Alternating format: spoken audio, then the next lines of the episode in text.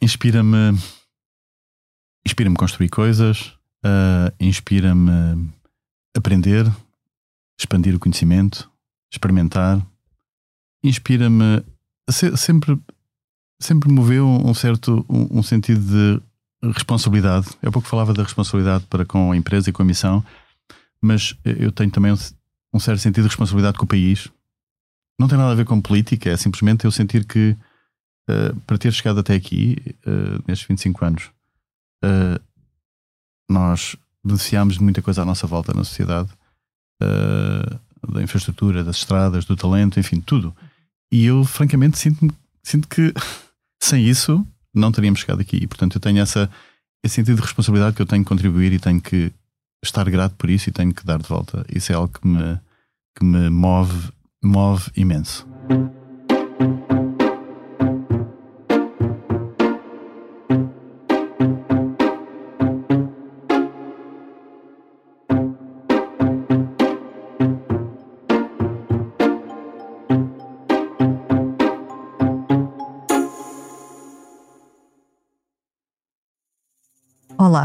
Bem-vindos à segunda temporada do podcast O Céu é o Limite, um podcast sobre carreiras e liderança, onde partilho consigo as histórias dos líderes nacionais que estão a marcar o presente e prometem mudar o futuro com as pessoas no centro da sua estratégia de gestão. Eu sou a Cátia Mateus, jornalista de Economia do Expresso, e este é o podcast O Céu é o Limite. Hoje recebo em estúdio João Carreira, cofundador e CEO da Critical Software. Olá, João, bom dia, bem-vindo. Bom dia, Cátia, obrigado pelo convite. Obrigada, eu. Licenciado em Engenharia Informática pela Universidade de Coimbra, João Carreira ainda chegou a trabalhar há alguns anos na indústria, mas a sua paixão por sistemas de informação críticos e à prova de qualquer falha, como os usados nas missões espaciais, acabaria por conduzi-lo ao doutoramento e mais tarde à Critical Software. Fundada em 1998 nos corredores da Universidade de Coimbra por João Carreira, Gonçalo Quadros e Diamantino Costa, a Critical foi uma das primeiras startups nacionais numa altura em que em Portugal pouco ou nada se ouvia falar de empreendedorismo. A então startup destacou-se pela capacidade de conquistar a NASA entre os seus primeiros clientes, quando Portugal não tinha sequer uma agência ou um programa governamental robusto que olhasse para o espaço. Aconteceu contra todas as probabilidades e hoje, 26 anos depois do dia 1, a Critical Software soma no currículo não apenas a NASA, como várias empresas do setor aeroespacial à banca ou indústria automóvel. A equipa de fundadores desenvolveu todo um ecossistema de novas empresas subsidiárias, cimentou parcerias e fundou um fundo, Critical Ventures, para apoiar outros empreendedores e pôs de pé o Programa de Neurodiversidade para integrar profissionais com autismo.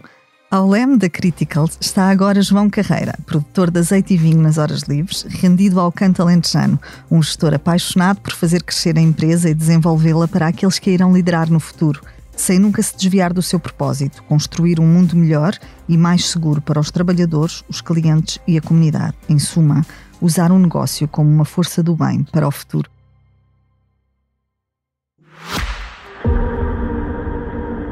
O futuro é tanta coisa. Parece difícil de decifrar, não é? Desconhecido, enigmático, mas ao mesmo tempo interessante. Soa algo que nos é distante e difícil de compreender. Para chegar lá, pomos-nos mesmo a dar voltas, como aquelas que gostaríamos de dar num Audi. Um automóvel que está na vanguarda da técnica e que representa uma atitude de futuro.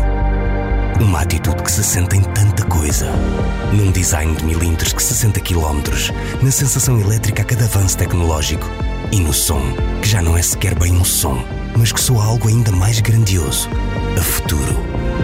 O futuro. É tanta coisa. Talvez seja algo ainda maior. Mas fica difícil dizer tudo em 60 segundos. E é muito mais fácil de perceber se estiver a ouvir isto dentro de um Audi. Isto para concluir que o futuro é uma atitude. João, muito bem-vindo a este estúdio.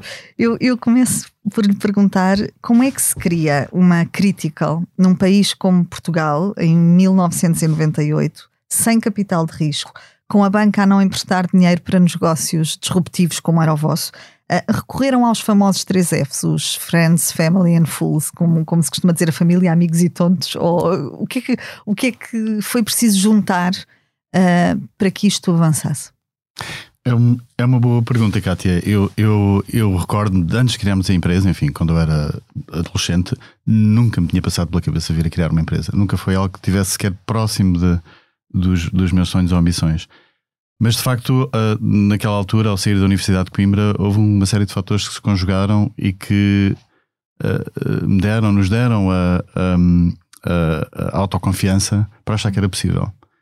E, e isso foi, e foi uma combinação de, do conhecimento que tinha adquirido na universidade e que, e que eu apresentava regularmente em conferências internacionais e percebia que estava ao nível dos, dos, do que se fazia lá fora. Uh, o ter encontrado colegas, sócios que com que me sentia, me identificava muito, com que com os quais era muito complementar Uh, e, uh, e, e, também com uma vontade, com uma certeza que eu tinha de que, enfim, não sabia bem o que queria fazer, mas ficar na universidade não queria, não era, nunca tive vocação para ser pedagogo, nem, nem ser universitário. De modo que há uma altura, ali em 98, em que se fez esse clique e decidimos avançar com, com muito pouca experiência, mas enfim, muita vontade de mostrar que éramos capazes. Eu acho que essa era, era a maior força, a força anímica que nós tínhamos, era vamos mostrar que é possível criar uma empresa de topo de tecnologia em Portugal, em Coimbra, um sítio improvável, e vamos provar que é possível fazê-lo com uma cultura diferente das outras culturas cooperativas que nós estávamos habituados a ver em Portugal, com as quais já tinha contactado. João, este, estes três servos, portanto, o João, Gonçalo e o Diamantino, conheceram-se na universidade, como dizia, unidos por esta paixão pelo, pelo desenvolvimento de sistemas críticos, portanto, aquilo que garante que o que não pode falhar não falha mesmo, basicamente. Vamos, vamos colocá-los desta forma. Mas há aqui uma, uma união de casos felizes que acaba por vos colocar no radar da NASA. Uh, logo na fase muito inicial desta, desta empresa. Como é que isto acontece? Como é que vocês uh, ficam debaixo do olho do gigante? bem, o que aconteceu foi que nós, fruto do trabalho científico que tínhamos feito nessa área, da área de sistemas críticos, publicamos artigos, não é? como, fazem, como se faz na academia, e eu, em particular, tinha um artigo publicado numa, uh, uh, numa revista que era bastante popular na altura e que falava sobre uma tecnologia que estava a desenvolver. E, e isso é fascinante na América, que os americanos são muito pragmáticos. Encontraram as pessoas da NASA, procuravam uma tecnologia, fizeram uma pesquisa, tropeçaram naquele artigo e disseram: Ok, é isto que nós precisamos. Quem é, que, quem é que faz isto? São os tipos em Portugal, em Coimbra, ok, vamos contactá-los para ver se eles nos podem ajudar. E foi assim tão simples quanto isso. Portanto, um golpe de sorte enorme também, não é? A, a Critical seria a Critical que hoje temos sem esse golpe de sorte que refere, sem, sem, esta, sem esta entrar no radar da NASA ou não? Teria sido um caminho mais longo, provavelmente. Talvez, talvez mais longo. Acho que, acho que a sorte ajudou, mas a sorte sozinha não era, não nos, nos fazia chegar aqui, não é? Também houve o trabalho, houve a inteligência e houve a, a dedicação para fazer isso acontecer. Ali nesse, nessa circunstância tivemos, uh, enfim, os planetas alinharam-se e em cima disso tivemos esta sorte incrível de, de da NASA nos ter descoberto. Mas, obviamente, se não tivéssemos publicado o artigo, a NASA não nos tinha descoberto. Exato. Portanto, há um trabalho por trás disso, não é? E há um trabalho também depois disso, não é? A, a, a Critical, o, o, João, seguindo o sonho da Critical, acabou também por moldar a sua vida e o seu percurso de carreira muito em função do objetivo de fazer crescer esta, esta empresa. Viveu durante quase uma década no, nos Estados Unidos, onde constituiu família. Uh, nem tudo foi sol neste caminho, pois não, João? Quando se muda para os, para os Estados Unidos, esta mudança coincide uh, com a crise de 2008, mais ou menos, não é? Portanto, a ideia era fazer escalar a empresa, fazer crescer a empresa, e quando se muda tem este, este desafio pelo, pelo caminho. Como é que foi este momento? O que é que recorda deste momento da, do seu percurso? Eu recordo-me, sim, já lá vão uns anos e nós, eu fui, fui o primeiro CEO da empresa durante os primeiros uh, eh, 10 anos, digamos, uhum. e, e depois decidimos que precisávamos dar um salto, precisávamos de expandir e, e eu uh, gosto desse tipo de desafios e, e, uh, uh, e, um dos desafios era, era, ir para os Estados Unidos e abrirmos mercado nos Estados Unidos e fora de Portugal em geral. E nessa altura eu era CEO, troquei com o Gonçalo, que passou a ser CEO, e eu fui-me dedicar à expansão, à expansão para os Estados Unidos. E fui para, fui para os Estados Unidos em 90 e, 2008, com a intenção de ficar uns meses, seis meses, um ano talvez, para abrir um escritório, contratar pessoas, enfim, fazer os primeiros, fechar os primeiros clientes uh, ajudar algumas startups que nós estávamos na altura a, a financiar para crescerem na, naquele mercado. E, uh, enfim, dá-se a coincidência de que uh, quando, quando chego aos Estados Unidos, estava a montar o escritório, dá-se o meltdown, enfim, e, e, depois já sabemos o que é que aconteceu a partir daí, não é? Foram uns anos, uns anos negros. E obviamente a vida segue o seu, o, seu, o, seu, o seu rumo, não é? Eu acabei por ficar muito mais tempo do que planeava. Não, foi, não foram seis meses, não foi um ano, acabou por ser quase uma década. E depois, enfim, eh, também me casei, constituí família, etc. E as, a, vida segue o seu rumo. Mas foi uma aprendizagem enorme para mim. Foi uma aprendizagem a, a enorme. empresa, nesse momento, foi de que forma é que a empresa foi impactada por essa crise? Houve algum houve algum momento em que a sustentabilidade do projeto que tinha definido para essa expansão estivesse em causa ou, ou nada disso chegou a acontecer? Para dizer a verdade, nunca teve em causa. E, e, isso tem a ver com uma, com, uma, com uma visão que nós temos para a empresa que de, de, de verdadeiro longo prazo. Uhum. Uh, eu, e nisso eu e os meus sócios estamos muito alinhados.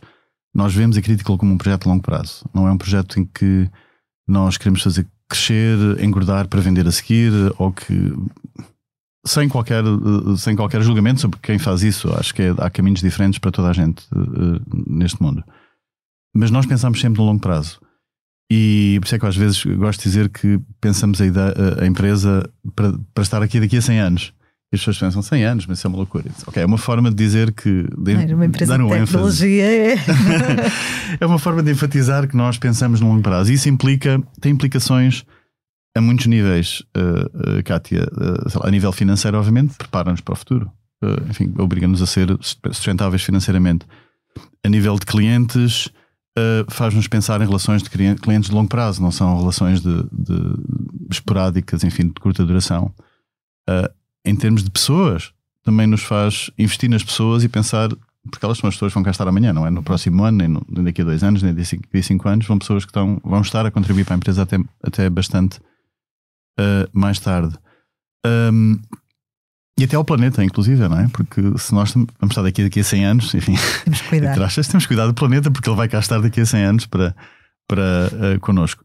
E portanto, isso, isso faz tudo parte deste mindset de que, ok, estamos aqui para ficar estamos a pensar no longo prazo. De modo que, voltando às crises, sim, elas afetaram-nos. Uh, não fomos incólumes, uh, mas fomos bastante resilientes a todas essas crises económicas que houve desde, desde, que, desde que criamos a Critical. Uhum.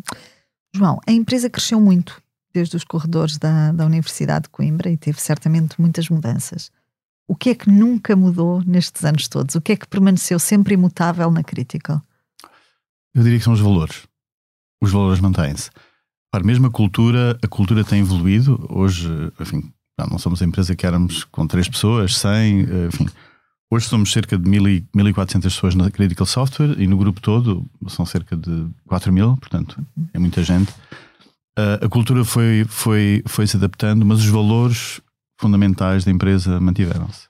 E isso é, isso é o que nos torna muito resilientes e muito, muito distintivos. Uhum porque uh, a, cultura, a, cultura e os valores é que fazem aquilo que somos hoje. Isso não tem qualquer dúvida. O que é que procura quando vai ao mercado contratar alguém? Uh, eu procuro essencialmente atitude e experiência. Mais do que a área de formação e mais, mais do, que, que as competências técnicas? Mais do que a área de formação, claro. Acho que a experiência ensina-me ensina isso.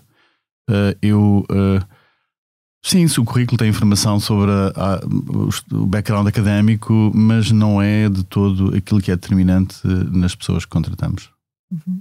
Aliás, eu há pouco tempo contratava uma pessoa para um cargo de, de, um, eh, de destaque na empresa, de liderança, e já no final do processo, gostei bastante da pessoa, excelente atitude, excelente uh, experiência, enfim, um fit perfeito. A pessoa dizia-me uh, um bocado com alguma timidez, mas não sei se paraste, eu não acabei. Não acabei a licenciatura, mas isso nem sequer me passou pela cabeça. nem, nem sequer fui ver, é irrelevante. É irrelevante face à experiência e à atitude que tu tens. E eu acho que é cada vez mais assim. Eh, o talento é isso, não é? Enfim, obviamente a formação académica tem o seu papel, mas a atitude, a atitude é muito difícil de mudar. A experiência, a educação consegue-se. A atitude é muito mais difícil de mudar. Uhum. Oh, João, como é que a empresa, portanto, é uma empresa de tecnologia, eh, todas as empresas de tecnologia neste país e algumas também lá fora reportam dificuldades de contratação uh, e lidam com esse, com esse desafio diário que é uh, atrair e reter uh, talento na, na empresa. Como é que a Critical aborda este tema? Isto também é um problema para vocês ou não é um problema para vocês por ser uma empresa vá, de nicho mais focada num determinado segmento? Eu, eu, não, eu não posso dizer que não é um problema, sim, houve uh, agora, neste momento não, mas há dois anos houve uma, havia uma pressão muito grande no mercado para novo talento. Mas posso dizer, Kátia, que nós nunca foi um, uma limitação para o nosso crescimento. Nós, nos últimos anos, temos contratado, em termos de grupo, 500, 600 pessoas por ano uh, e conseguimos sempre atingir os nossos objetivos. Portanto, às vezes é um bocadinho mais difícil, mas é sempre possível. E, e uh, eu acho que isso, a explicação por trás dessa enfim, relativa facilidade, não quero aqui também simplificar, mas com que nós conseguimos atrair tanto talento, é que a, a empresa de facto projeta uma imagem muito forte da cultura e das pessoas. As, temos muitas recomendações de pessoas que trabalharam, trabalham connosco ou trabalharam connosco e que dizem: Não, a Critical. Uhum. Se queres ter uma experiência única de engenharia, a Critical é o sítio para ires. Se queres trabalhar num ambiente colaborativo excepcional, a Critical é a empresa para ires. Se queres estar numa empresa uh, com, com, bastante flat em termos de hierarquia, a Critical é a empresa para ires. Ou se queres uh, trabalhar numa empresa que se preocupa com um mundo melhor, não é? Que acredita em business for good, a Critical é a empresa para ires. E tudo isso uh, uh, ao longo dos anos, e, e, enfim, com muita gente que, que está connosco e que passou por nós, cria esse, criou, deu-nos essa aura que nos torna, que torna mais fácil atrair talento. Como é que se fixa esse talento? Uh, os salários e os benefícios são uma fórmula para tudo ou é preciso ir muito além disso? Acho que o salário e benefícios é uma pequena parte de, de, de, tudo isso. É uma pequena parte. Eu acho que o que eu falava há pouco, a cultura e as pessoas sentirem-se identificadas com uma cultura forte e com valores, lá está o que falámos há pouco, aquilo que perdura na empresa desde há muitos anos, os valores fundamentais são vividos, são experimentados até ao mais alto nível dentro da empresa, isso, isso é que faz a diferença. Uhum. Não são valores que são que é fácil pôr na parede, eh, enfim, vemos hoje, hoje há muito todas as empresas gostam de definir, identificar os seus valores, pô-los na parede, publicitá-los, mas outra coisa é vivê-los de forma consistente no dia a dia durante um período longo de tempo. Isso dá muita, dá, dá muita estrutura, dá muita confiança. Uh, isso é o que de facto são os laços que criam uma comunidade, não é? Nós, para além de sermos uma empresa, temos uma comunidade de pessoas e essa comunidade está junta por esses laços muito fortes da cultura e valores. João, uh, teletrabalho. A empresa está em teletrabalho, está em trabalho totalmente remoto. Uh, como é, qual é a vossa política neste momento? Bem, nós temos, neste momento, enfim, tivemos a trabalhar remotamente durante a pandemia, okay. não havia hipótese. Uhum. E neste momento estamos a trabalhar no modelo híbrido, uh, com dois dias por semana mínimo no escritório, uhum. sendo que pessoas com responsabilidade de liderança e gestão de equipas tipicamente estão mais, estão mais tipo três ou quatro dias. Uhum. E, e o, o, trabalho híbrido, nós somos um, fãs do trabalho híbrido, faz todo sentido. O, os dias no escritório são fundamentais para, para haver socialização entre as equipas, para o trabalho colaborativo funcionar, para uh, nós vivemos muito da criatividade e da capacidade, capacidade de, de, de, colaboração das equipas e a presença física é muito, muito importante. E depois o trabalho, os períodos em casa, os dias em casa, são importantes também porque há uma parte uh, uh, muito significativa do trabalho de, de engenheiro de software, que é estar concentrado a fazer código, a Sim, programar, e a estar em casa ajuda. Ajuda imenso. Hum. E obviamente não tem o tempo de commuting para, para, para deslocação para o escritório, enfim, não tem as distrações, está no escritório.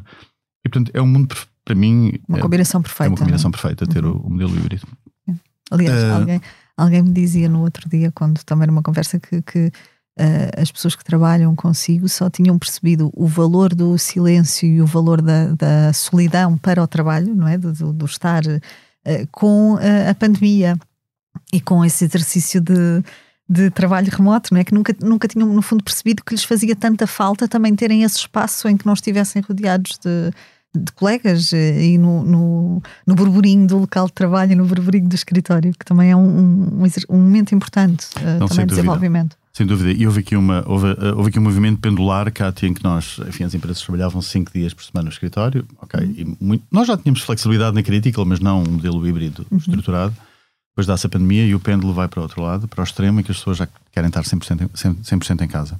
E agora, enfim, o pêndulo ficou ao meio e acho que estamos num, num, no onde devíamos estar, no ponto de equilíbrio. Uhum. Mas foi, uh, foi complicado uh, voltar a, a, a, partilhar com as pessoas e a explicar às pessoas porque é que, que, é que os momentos estar, de socialização são importantes. Uhum. Foi, foi um momento difícil. recente porque uh, havia muita confusão, muito stress, muita pressão uhum. e, e, foi preciso manter uma visão muito clara daquilo de que empresa somos, para onde é que queremos ir uh, e depois uhum. tomar decisões apesar dessa pressão e dessa, desse uhum. stress e dessa confusão. Como é, como é que um líder gere a insatisfação das suas equipas quando ela, quando ela acontece? Fala-me nesse caso que as pessoas ficaram mais reticentes, não é? Com este regresso ao escritório, ainda que dois dias por semana. Para um líder, eh, como é que isso se gera? Para mim, enfim, para um líder, eu posso falar por mim, por tipo de líder que eu sou, não é? Então, não, não, não, não tenho as minhas próprias eh, características. Eu, eu acho que é, é, é muito importante conversar, dialogar, explicar, ser transparente. Uh, a transparência para nós é, é, um, é, um, é um alicerce fundamental.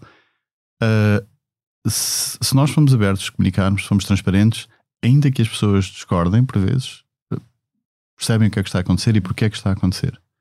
Uh, e isso, isso, isso é muito importante. É muito importante. Quando, quando, as, quando as, uh, um, a liderança exerce autoridade sem uh, dar contexto, sem explicar, sem dialogar, então aí torna-se muito difícil gerir a satisfação das pessoas. Uhum. Nós apesar dessa, desse momento difícil que foi voltar a, a, trazer as pessoas para o escritório para um modelo híbrido, hoje eu posso dizer que temos uma, uma harmonia bastante grande em termos da, empresa, nessa, em termos de reconhecimento do valor que isso é para, a nossa, para, para nós, enquanto comunidade e enquanto empresa. Como é que o João se define enquanto líder? uh, como é que eu me defino enquanto líder? Uh, bem, o, no, há vários estilos de liderança, não é? Há pessoas que têm estilos de lideranças muito diferentes e conseguem atingir os objetivos e os, e os resultados, apesar de, de, terem estilos diferentes.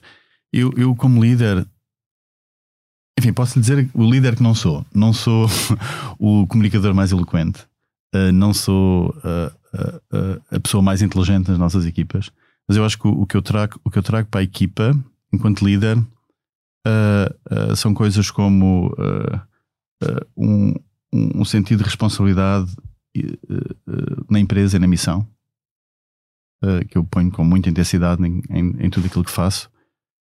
são. Um, é uma certa, uma certa disponibilidade para correr riscos, para me pôr fora de pé, para me expor à falha.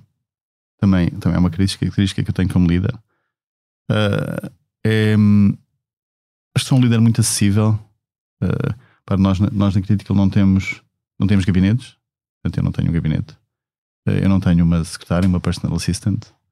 Uh, uh, e as pessoas falam, são muito acessíveis, as pessoas falam comigo normalmente no corredor, no open space, onde eu estiver. Portanto, isso acho que é, acho que também, também me define, uh, define como líder. Mas, mas eu acho que o, talvez a, a, maior contribuição que eu trago para as equipas enquanto líder é uma capacidade uh, que de, de, dar vida às ideias. Enfim, há, de fazer acontecer. Fazer acontecer, exatamente. Hum. Porque há, há, muitas ideias que fluem, há um ambiente frenético de ideias e que se perdem. E que se perdem. E, e, eu acho que quando, na minha equipa acho que trago essa dimensão que é ter a capacidade para perceber quando é que é o momento, ok, esta ideia vai, tem que acontecer, porque enfim, se ficar no campo das ideias é não, não passa disso. E fazê-la acontecer, torná-la realidade. Isso acho que é uma coisa que eu faço, faço uh, uma boa contribuição que eu dou à minha equipa como líder. O que é que não, não abre mão no, no seu dia a dia enquanto gestor? Que é que, que para si é crítico que aconteça diariamente? crítica que aconteça diariamente. Não, é, tanto... Que não hajam falhas. que não tenhamos falhas. Sim, é? não tenhamos falhas. Não sabe, ah, essa, essa é uma questão curiosa. Uh, nós, de facto, tentamos desenhar, desenhar, soluções que não tenham falhas, mas as pessoas falham, é inevitável, nós somos humanos e, portanto, as falhas acontecem. E é mais importante uh, o que acontece, a forma como lidamos com uma falha. falha. Uhum. E isso acontece uh, imensas vezes. Já houve momentos em que coisas coisas que falharam com os nossos clientes, uhum. mas a forma como reagimos e a forma como, como reagimos nessas circunstâncias e como endereçamos o problema, enfim, isto vale para clientes ou para pessoas. Sim. Uh, uh, uh, permitiu transformar essa falha num momento de reforço de confiança e reforço de laços. Uma oportunidade, basicamente. Exatamente. Uhum. Porque quando, quando, se falha, mas se reconhece a falha e se, e se corrige de uma forma transparente uhum. e aberta, é, isso tem um poder enorme na, na, na, na criação de laços de, de, de, de confiança. Sim, numa empresa como a Critical podia ser basicamente catastrófico, não é? Porque uh, imagina uma, uma, empresa que basicamente vende software à prova de falha. É, por acaso, a prova de falha, nós, nós usamos uma palavra que é, uh, não é essencialmente à prova de falha, é tolerante a falhas. Exato. Isto é, se houver uma falha, nós encontramos uma forma de recuperar dessa falha e o sistema volta a acordar, e se okay. for um satélite, volta à órbita, etc, etc, etc. Portanto, o conceito o de. É diferente. Tá aí, a falha vai acontecer, mas é mais Sim. importante o que é que nós fazemos quando a falha acontece. Uhum. João, no que toca à liderança, a, a Critical tem uma característica, a meu ver, muito interessante na sua gestão de topo, que é um, a rotação de cargos. Portanto, não é a primeira vez uh, que entre, entre o João e o Gonçalo trocam de, de cargos, passando um a CEO e outro a, a chairman da, da empresa. O João foi o primeiro CEO da Critical, depois, quando sai para os Estados Unidos, como referi há, há pouquinho, o Gonçalo assume uh, o cargo e em 2019 decidiram trocar de novo, com, com o João a assumir novamente a posição de CEO e o, e o Gonçalo a tornar-se presidente. Qual é o propósito desta, desta rotação? Ela acompanha as prioridades de desenvolvimento da empresa no, no momento? Tem outra lógica? Porquê que, porquê que instituíram esta prática na empresa? São, são umas das coisas. Portanto, tem, tem de facto. A, a, nós sempre acreditamos que uh, uh, é importante rodar, circular, refrescar. Uhum. Porque quando está a fazer a mesma coisa muito tempo, seja uh, CEO, seja vendas, seja engenharia, seja testes, seja o que seja, uh, nós acabamos por nos acomodar, uh, acabamos por estagnar, acabamos por cristalizar, pessoalmente, profissionalmente, não é? E, isso tem repercussões depois na empresa. De maneira que nós sempre acreditamos que uh, é preciso rodar, não só ao nível de CEO e Sherman, como eu e o Gonçalo fazemos, uhum. mas em todos os outros cargos na empresa. E, e, temos múltiplos exemplos disso, onde pessoas estão com um, um, uma determinada responsabilidade num cargo durante, digamos, 5 anos e depois mudam para outro cargo.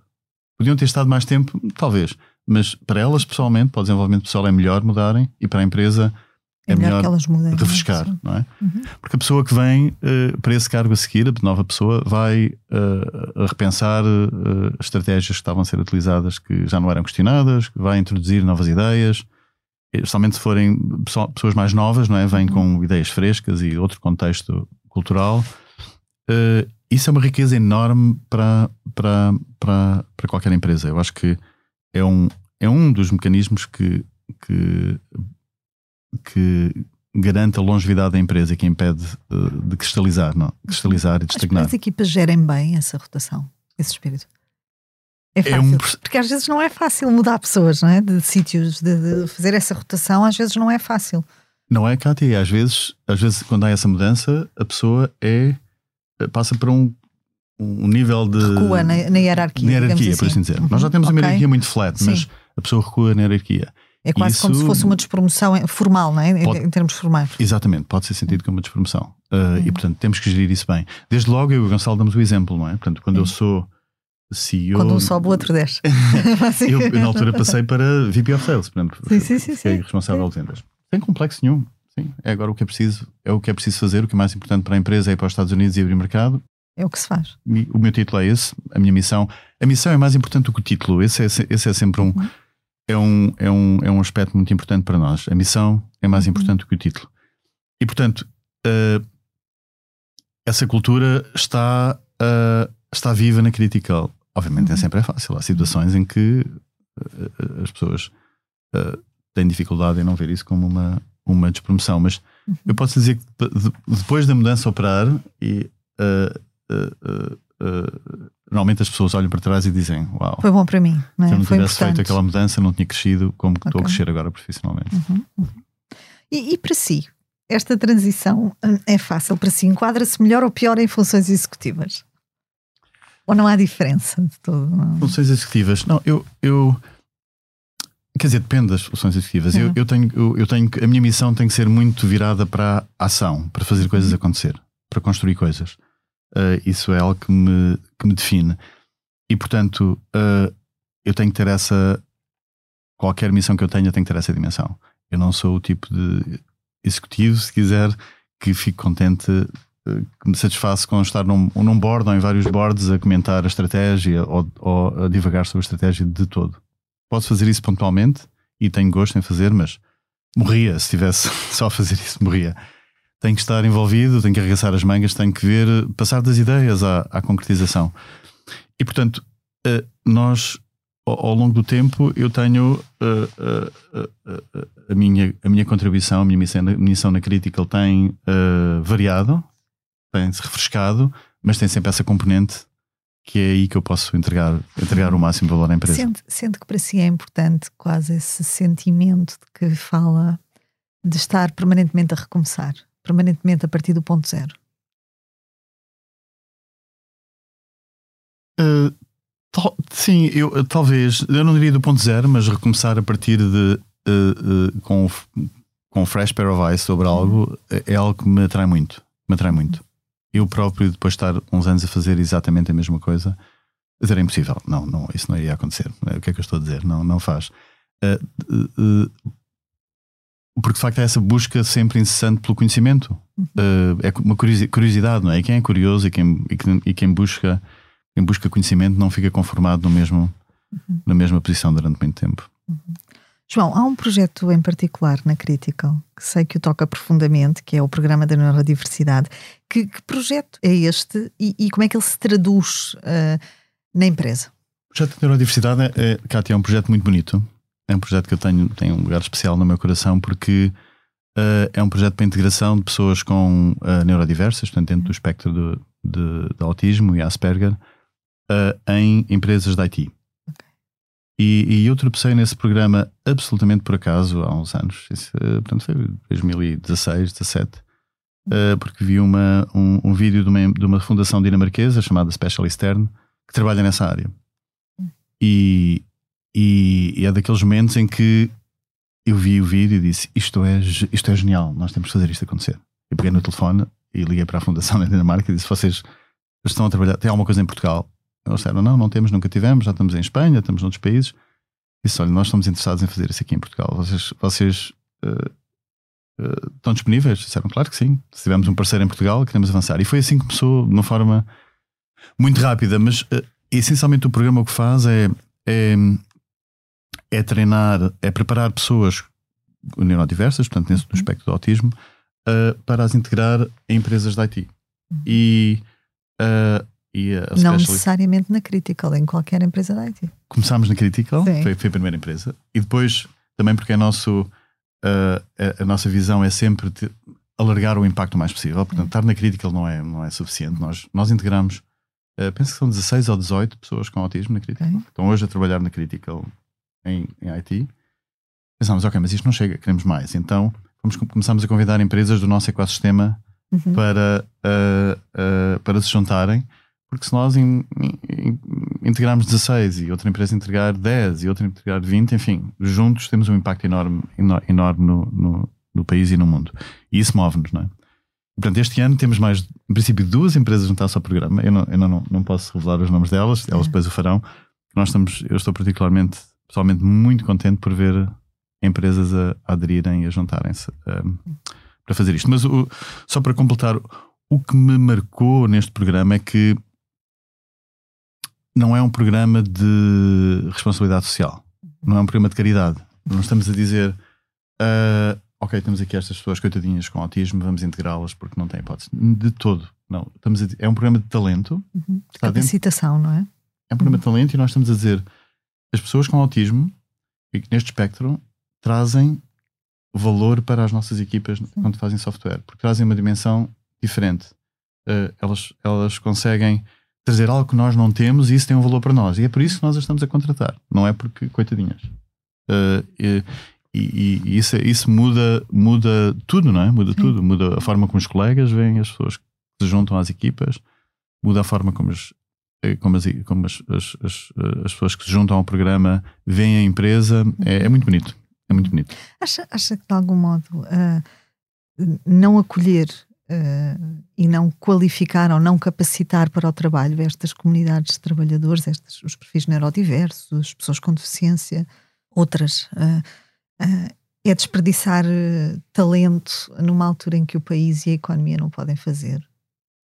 Nós temos tanta falta de talento, não é? Temos, ouvimos as empresas dizer que não conseguem contratar, que não encontram perfis qualificados para estas áreas, que, que isto, que aquilo, mas, mas, depois percebemos que as pessoas com deficiência, por exemplo, continuam a ter uh, entraves gigantes uh, no, no, acesso ao mercado de trabalho, ou até na, na, própria possibilidade de se deslocarem para o mercado de trabalho. Anda, quem, quem, quem se movimenta nas grandes cidades com uma incapacidade uh, sabe perfeitamente isso. Portanto, de algum modo aqui parece que estamos uh, em esferas opostas, quando se calhar deveríamos estar a caminhar na mesma pista, não?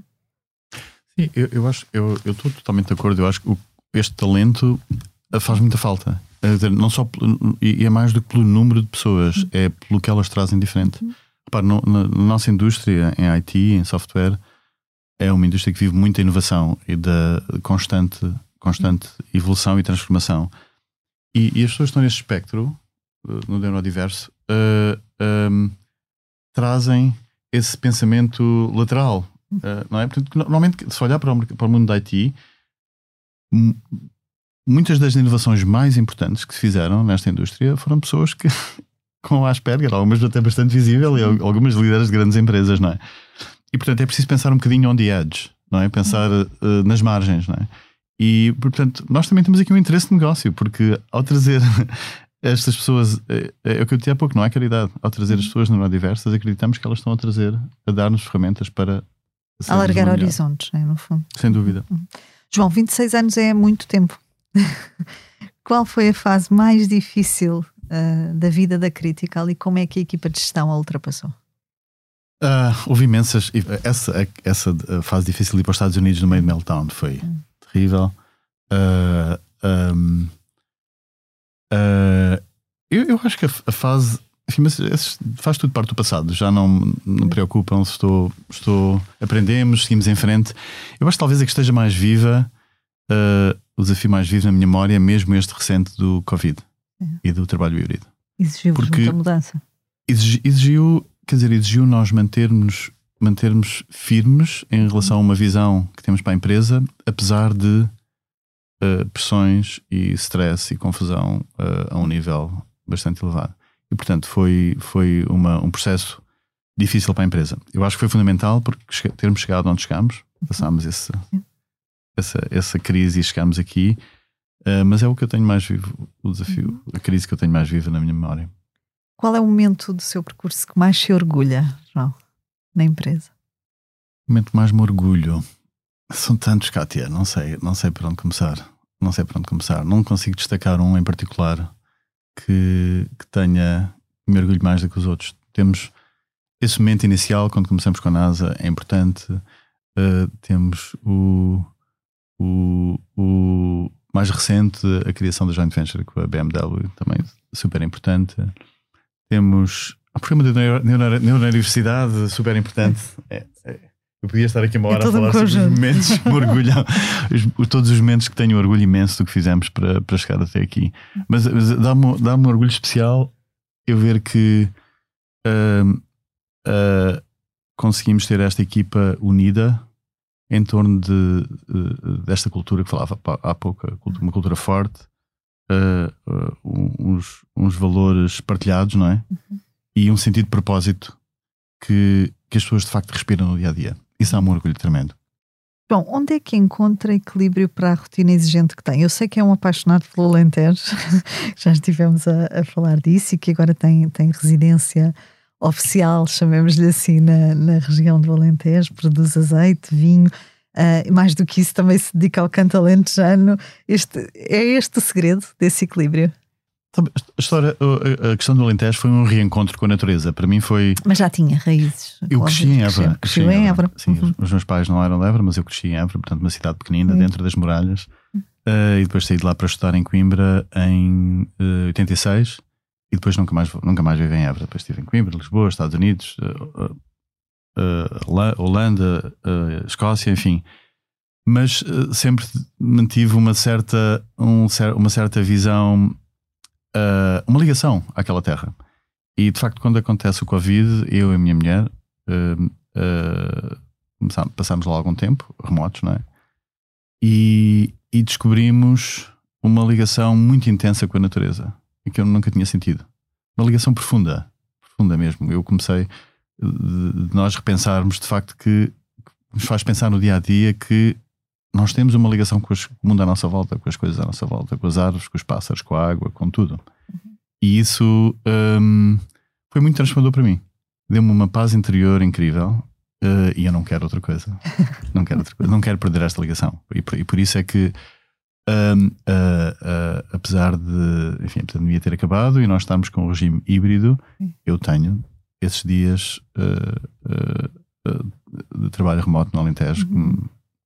E rendeu-se à comunidade local também, não é? Faz parte de um, de um grupo de canto alentejano. É verdade, é verdade. Isso tem a ver com, com que falava há pouco gostar de fazer coisas e gostar de fazer parte de uma comunidade. E portanto, eu não, eu não queria para, para um sítio no Alentejo como turista uh, que vai lá passar os fins de semana e, e, e, e comer uh, e experimentar a gastronomia da zona. Eu conheço as pessoas que vivem à minha volta, conheço e eles conhecem, tratam-me pelo meu nome e eu ajudo-os quando eles precisam, eles ajudam-me e fazemos coisas juntos. E é, um, é uma comunidade muito interessante. E parte do meu envolvimento da comunidade é estar desse grupo de cantalanchar que eu tenho um, um apreço enorme. São pessoas muito diferentes daquelas com que lido no dia a dia na indústria de software, mas seres humanos muito bonitos. João, um, o que é que gostaria de deixar como legado na Critical? Fala-me dessa, um, dessa vossa aposta de preparar uma empresa que perdura, uma empresa para o futuro, uh, sólida para quem a liderará uh, depois de vós. Um, o que é que gostaria de deixar como legado? Eu não tenho dúvida que é a cultura e os valores. Uh, acho que os mercados mudam, as tecnologias mudam, os ciclos económicos mudam, mas se nós conseguimos manter um conjunto de valores sólidos que nos têm guiado até agora, e, e acho que francamente neste momento temos, um, temos essa estrutura bastante sólida, acho que isso dá-nos um sinal de confiança para o futuro enorme isso deixar-me muito satisfeito para poder passar o testemunho à nova geração de liderança que estamos a preparar. O que é que o inspira, João? Uh, o que é que me inspira? Inspira-me. Inspira-me construir coisas, uh, inspira-me uh, aprender, expandir o conhecimento, experimentar. Inspira-me sempre sempre moveu um certo um, um sentido de responsabilidade. Eu pouco falava da responsabilidade para com a empresa e com a missão, mas eu tenho também um, um certo sentido de responsabilidade com o país. Não tem nada a ver com política, é simplesmente eu sentir que uh, para ter chegado até aqui, uh, nestes 25 anos, uh, nós beneficiámos de muita coisa à nossa volta na sociedade, da infraestrutura, das estradas, do talento, enfim, tudo. Uhum. E eu, francamente, sinto, sinto que sem isso não teríamos chegado aqui. E, portanto, eu tenho essa, esse sentido de responsabilidade que eu tenho que contribuir e tenho que estar grato por isso e tenho que dar de volta. Isso é algo que me, que me move, move imenso. Move imenso. Sim, são algumas das coisas que me, que me movem mais. Obrigada, João. Fechamos assim o episódio de do Céu é o Limite, que contou com a edição em sonoplastia a cargo de Salomé Rita. Tivemos connosco João Carreira, cofundador e CEO da Critical Software. Quanto a nós, marco o encontro consigo daqui a uma semana. Até lá, fique bem, já sabe, o céu é o limite.